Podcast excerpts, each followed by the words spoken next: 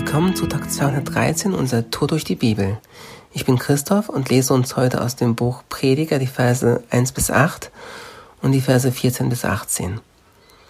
Worte des Predigers, des Sohnes Davids, des Königs in Jerusalem. Nichtigkeit der Nichtigkeiten, spricht der Prediger. Nichtigkeit der Nichtigkeit, alles ist Nichtigkeit. Welchen Gewinn hat der Mensch von all seinen Mühen, mit dem er sich abmüht unter der Sonne? Eine Generation kommt und eine Generation geht, aber die Erde besteht in Ewigkeit.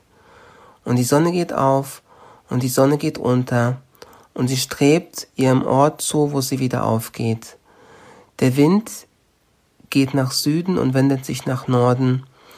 Immer wieder sich wendend geht er dahin und zu seinem Ausgangspunkt kehrt der Wind zurück. Alle Flüsse gehen ins Meer und das Meer wird nicht voll. An den Ort, wohin die Flüsse gehen, dorthin gehen sie immer wieder. Alle Worte mühen sich ab, nichts vermag ein Mensch zu sagen, das Auge wird nicht satt zu sehen und das Ohr nicht voll vom Hören. Und dann weiter in Vers 14. Ich sah all die Taten, die unter der Sonne getan wurden, und siehe, alles ist Nichtigkeit und ein Haschen nach Wind. Gekrümmtes kann nicht gerade werden und Fehlendes kann nicht gezählt werden. Ich sprach in meinem Herzen und sagte, ich nun, siehe, ich habe die Weisheit vergrößert und vermehrt, mehr als jeder vor mir über Jerusalem war, und mein Herz hat in Fülle Weisheit und Erkenntnis geschaut. Auch richtete ich mein Herz darauf, Weisheit zu erkennen und Erkenntnis von Tollheit und Torheit zu haben. Doch erkannte ich, dass auch das nur ein Haschen nach Wind ist. Denn wo viel Weisheit ist, ist viel Verdruss, und wer Erkenntnis mehrt, mehrt Kummer. Hey, ich liebe das Buch Prediger, denn obwohl es sicher ein sehr ungewöhnliches Buch ist, vieles darin nicht immer ganz so einfach zu verstehen ist und man durchaus zu einigen falschen Schlüsseln kommen könnte, wenn man den Gesamtkontext der Schrift nicht beachtet, ist es doch ein super spannendes und mega relevantes Buch und ein sehr wichtiges, wichtiges Buch bezüglich Suche nach Sinn und Meaning, nicht nur für diese Generation, sondern gerade für diese Generation. Die Message des Predigers zeigt ganz kompakt gesagt die Zweck- und Sinnlosigkeit eines Lebens, welches ohne Ewigkeitsperspektive gelebt wird.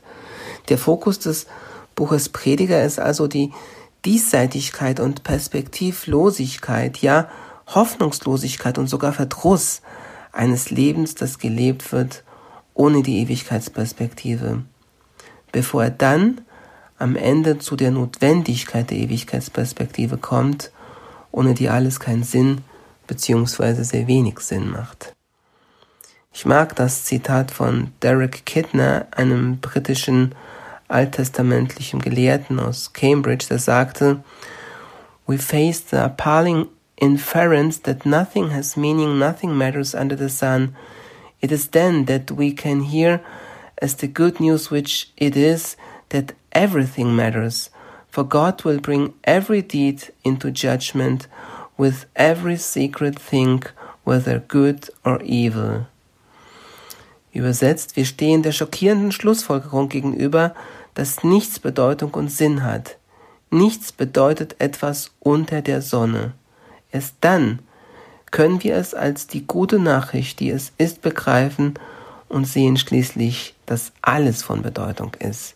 Denn Gott wird dieses Werk, es sei gut oder böse, in ein Gericht über alles Verborgene bringen. Und das ist der absolut letzte Vers dieses Buches in Prediger 12, Vers 14.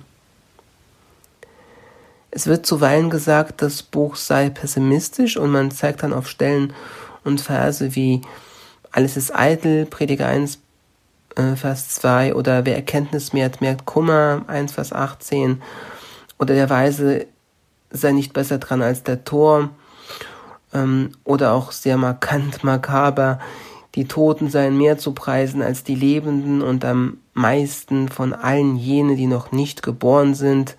Kapitel 4, 2 und 3. Und sicher ist das auch eine Sichtweise aus einer besonderen Perspektive in diesem Buch, Aber der Schein trügt hier dennoch ein wenig, denn wie ein Kehrreim geht durch das ganze Buch die Aufforderung, sich zu freuen. Da kann man sich aber schon die Frage stellen, wie ist es denn bitte mit diesem scheinbaren Widerspruch zwischen Pessimismus und Freude? Wie können wir das erklären? Es ist wahr, dass alles eitel und ein Haschen nach Wind ist, solange wir den Schöpfer aus unserem Tun und aus der Gleichung unseres Seins ausklammern.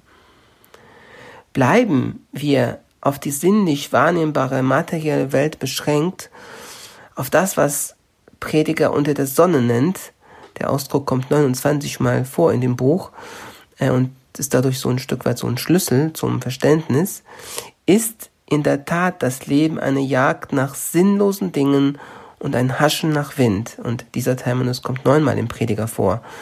Haschen nach Wind. Eitel ist das Leben also und ein Haschen nach Wind, solange wir das Jenseits und Gott aus unserem Trachten und Tun auslassen. Beziehen wir ihn aber in all unsere Geschäfte ein, dann wenden sich Verdruss in Freude. Denn, Zitat, wer kann essen, wer kann fröhlich sein ohne mich, schreibt der Prediger. Denn dem Menschen der vor ihm wohlgefällig ist, gibt er Weisheit und Erkenntnis und Freude. Das ist ein Zitat aus Prediger 2, 25 und 26. Okay, das waren ein paar einführende Gedanken zum Buch Prediger. Wer etwas mehr eintauchen möchte in dieses spannende Buch, dem empfehle ich unbedingt das Buch von Benedikt Peters mit dem Namen Das Buch Prediger, Sphinx der hebräischen Literatur. Ich habe es 2001 mal als Geschenk bekommen, da ist noch eine Widmung drin und mittlerweile mehrmals mit Gewinn gelesen und vieles da ganz bunt angestrichen.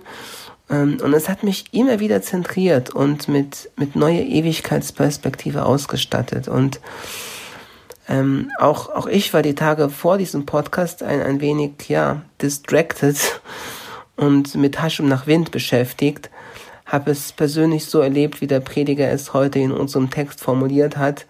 Das Auge wird nicht satt zu sehen und das Ohr nicht voll vom Hören, Vers 8.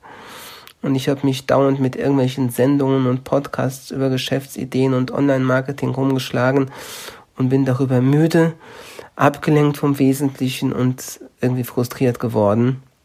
Und glücklicherweise hat dieses Kapitel heute und die Beschäftigung damit mich neu zentriert und mit, mit Ewigkeitsperspektive ausgestattet, wofür ich echt dankbar bin. Ja, heute ist ein guter Tag für einen guten Tag, ein Tag mit Ewigkeitsperspektive. Lass sein Wort in deinem Alltag praktisch werden.